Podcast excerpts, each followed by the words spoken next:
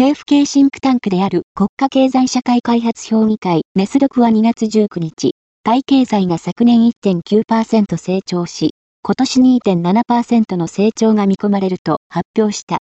以前の見通しはそれぞれ2.5%及び2.7から3.7%、平均3.2%で、今回発表された数値は、共に従来の見通しを下回るものとなっている。ネスドクによれば、昨年の輸出は2.1%の成長で、前年22年の成長率6.1%を下回った。一方、昨年の輸入であるが、前年22年が3.6%、成長した2のに対し2.2%の減少だった。